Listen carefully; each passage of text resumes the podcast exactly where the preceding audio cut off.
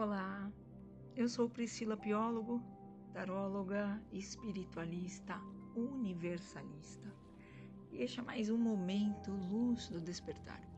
Vocês conseguem me encontrar nas redes sociais, no Instagram, como arroba pripiólogo, taróloga, um, e também no YouTube, taróloga Priscila Piólogo.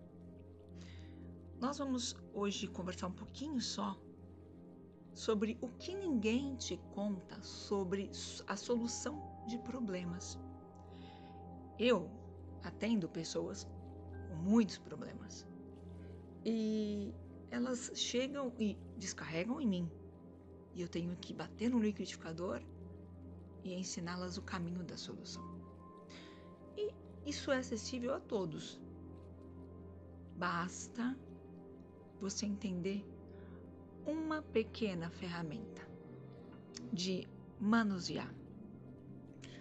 Todos nós já enfrentamos problemas em algum momento da vida, seja um pneu furado, o atraso para uma reunião, um grave problema de saúde, não importa o tamanho e a complexidade.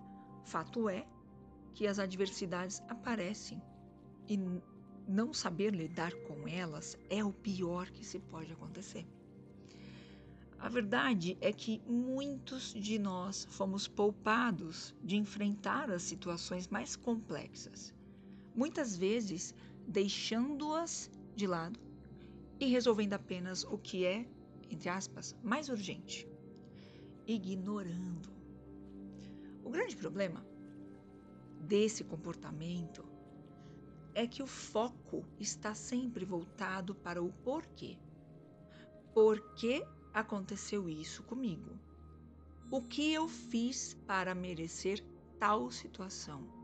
Por que ninguém me avisou? E por aí vai.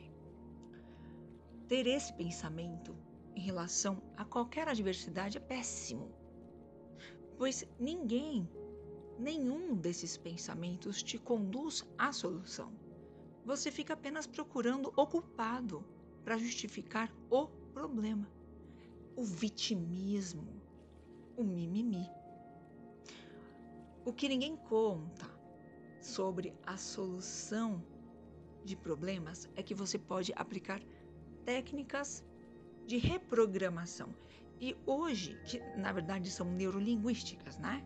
Para ter uma vida mais assertiva e solu e solucionar melhor. Eu vou te dar uma pequena técnica, uma chave minúscula de uma pequena porta, está numa palavra. E você vai apenas substituir o porquê, tirar o vitimismo e tudo estará claro. Uma clareza maior para definir o direcionamento em suas ações diárias. A palavra é como.